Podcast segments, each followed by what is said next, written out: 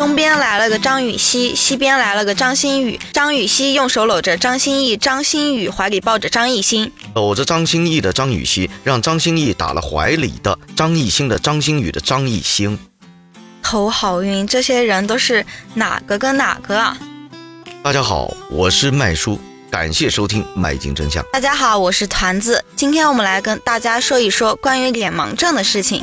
我们今天的主题是。别以为他是高冷，其实他只是脸盲。你身边有没有这样的人？你跟他热情的打招呼，他就对你熟视无睹。你刚刚和他相谈甚欢，转头他却不再理你。明明是好哥们儿，某天你换了个发型，换了套衣服，他就突然不认得你了。可是你是否想过，他心中也有可能在揣测？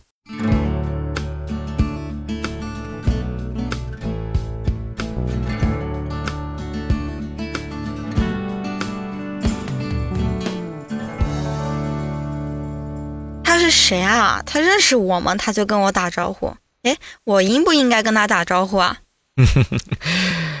哎，哎，麦叔提到脸盲症，我就想到了一个人。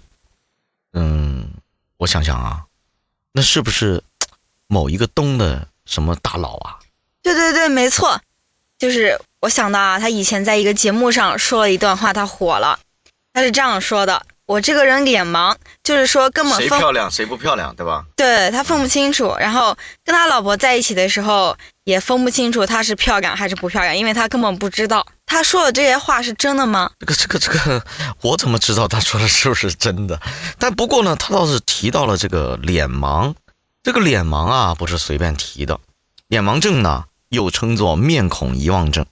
最新的研究就发现了。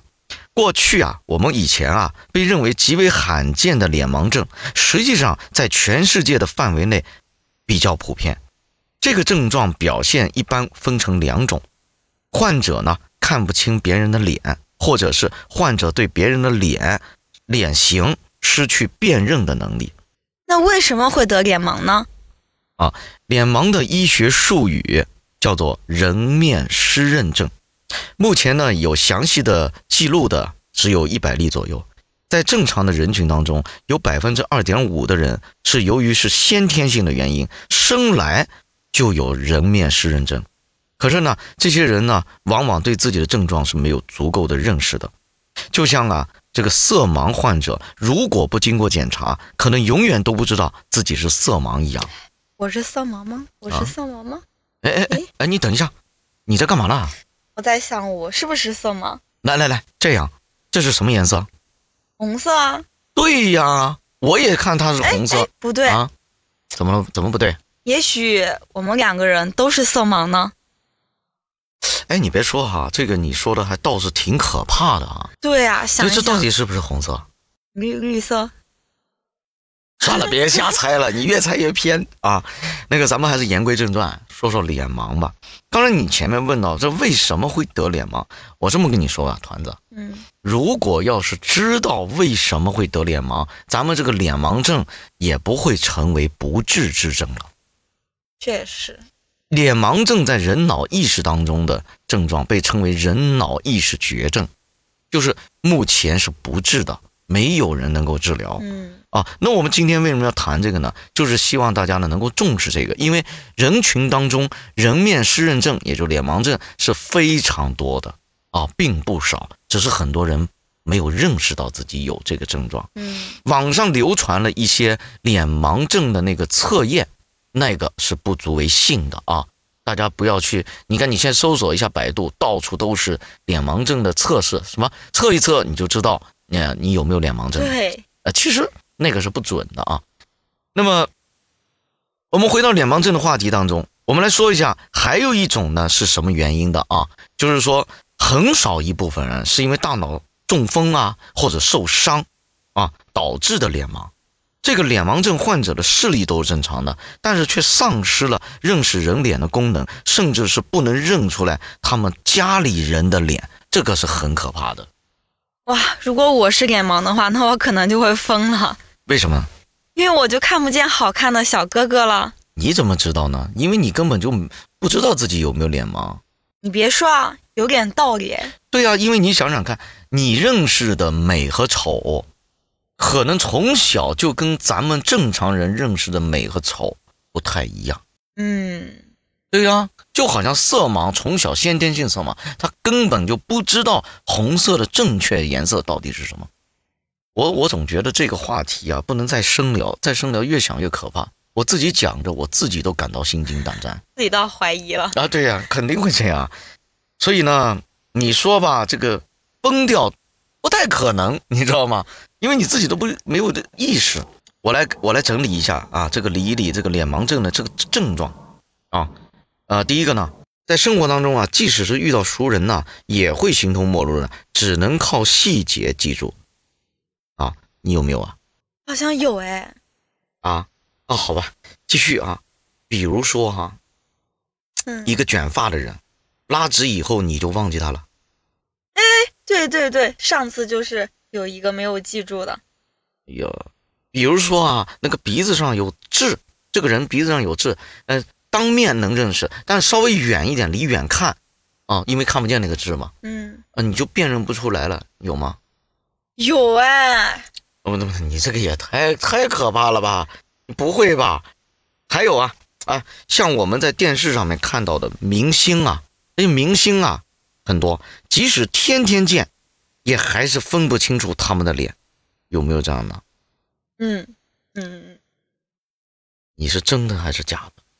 还有有时候你你的朋友或者领导啊，就是经常跟你见面的人出现人名和人经常对不上号，有没有啊？有有有，不会怎么办？我不会真的是脸盲吧？你也不要害怕啊，没事儿。脸盲症患者通常不会自发的意识到，就像你现在这个样子，因为他们并不知道其他人看到的面孔时的感觉，因为大家看到的和自己看到的都一样的，他都是这样认为的。只有当别人指出他们是异常的时候，他们才能意识到这一点。就像刚才我问的一样，盘子，你不会跟我开玩笑吧？真有啊？有啊，我不会真的脸盲吧？怎么办呀？我的天！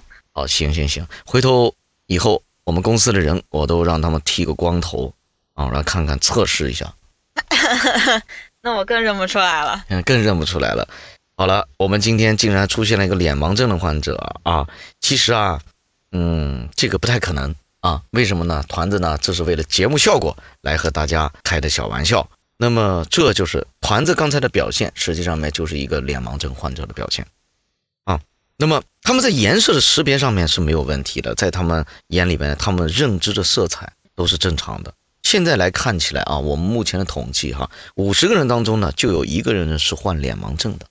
那这个几率好高啊！对呀、但是，嗯，那是他会不会遗传呢？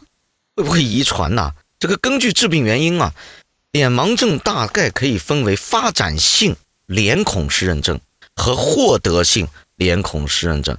啊，发展性也就是先天，啊，获得性也就是后天。嗯啊，发展性脸盲症呢，就是遗传性的啊。德国明斯特人类基因研究所的博士托马斯·格鲁特对六百八十九个德国中学生进行过一次调查，这个调查结果就发现有十七名脸盲症患者，其中你看六八九十七，其中十四个患者至少有一个是近亲有同样的问题。知道吗哦那么，格鲁特怀疑脸盲症是因为一种单一的显性基因引起的。如果说父母当中有一个人患病，那么孩子就会有百分之五十的机会患患上这个疾病那这个几率真的蛮高了。啊。那如果是两个人都有脸盲症的话，那么结婚生出来孩子，那得脸盲症的几率那就是百分之百了。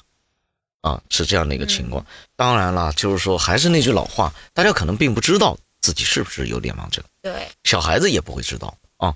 这正是那种就是发展性脸盲症，也就是先天性的脸盲症，它的可怕之处。二零一七年，有科学家综述了过去四十年二百三十八例发展性脸盲症的研究，发现呢，其中有百分之八十点三的患者对其他物体的识别也存在一些障碍。但是他们对文字的识别能力却表现正常，说明啊，人类的视觉系统存在不同的机制，以辨别不同的事物。就比如说汽车长什么样的，啊，你能记住，啊，但是看脸你可能记不住，或者你看脸能记得住，但你不知道汽车，呃你就分不清啊，这是一种识别。文字啊，文字的不同的变化啊，所以大脑它是一一个区块一个区块来负责任务的。啊嗯，是这么来这样。对对对，另外呢，研究者还发现，发展性脸盲症患者在观察人脸的时候的策略和普通人似乎还存在着差异什么差异啊？啊。他们在观察人脸的时候，眼睛停留在眼睛上的时间更短，就眼睛啊停留在别人眼睛上的时间更短，但停留在嘴巴上的时间更长。他可能是要辨别那个人。不清楚，这个我们实在是不知道。但是就是说，你看我嘛，我看你，我从来不怎么看你的嘴巴的啊。这下好了，你你呢？你看我会会经常看嘴巴吗？不会，那一般都看眼眼睛这个区域啊，是这么个意思。那么后天性脸盲症呢，是指由于后天，就是成，尤其是指成年之后的疾病或者是脑部创伤，导致大脑当中负责脸孔认知功能的这个区块，也叫梭状回，啊受损。梭状梭状回啊，它能帮助人们通过更细节的记忆咱们脸孔的细节，从而识别面孔认人。啊，后天性脸盲症的患者难以分辨人脸，于是他们便利用非面部的一些特征，帮助自己或者他人的认知。有研究发现，他们对声音的辨别能力更胜于普通人一筹。啊，这就俗话说了，开了一扇窗又给你关了一扇窗。嗯，对，你看，开始读圣经了吧？这个我啊，我对声音就非常敏感，还有我的嗅觉很敏感。你有没有感觉你身体哪一个就是感官比较敏感呢？应该是听，也是听。对，哦，那我们俩都有可能会有脸盲症了。哎呀，这个这期节目做的此起彼伏的啊！我觉得啊，咱们这个脸盲症这个问题啊，讲到现在哈、一个是脸盲症患者的比例很高，对，第二个就是说，我觉得啊，大家也不用担心，也不要去讲，一定要检查自己有没有脸盲症。为什么这么说呢？你随随便便你想，脑闭上眼睛就想一想你的爸爸妈妈长什么样，就证明你没有脸盲症。脸盲症患者还有个特征，就是闭上眼睛之后无法想象别人的长相啊嗯，这是最简单的一个测试方法。第二，认识新朋友靠的是记住他们的发型或者其他特征，而不是他们的脸。第三个，看电影或者电视的时候，搞不清楚谁是谁。还有自己照镜子的时候，或者看照片的时候，认不出哪一个是自己。总是在路上遇到一些陌生人和自己打招呼。还有呢，别人换个发型，你就不认识了啊。还有，不管邻居、同事、同学、客户、领导都认不出来。亲爱的听众朋友们，这些症状你符合几条呢？不过你放心，就算是你符合了其中任何一条，也不能断定你就一定是脸盲症的患者。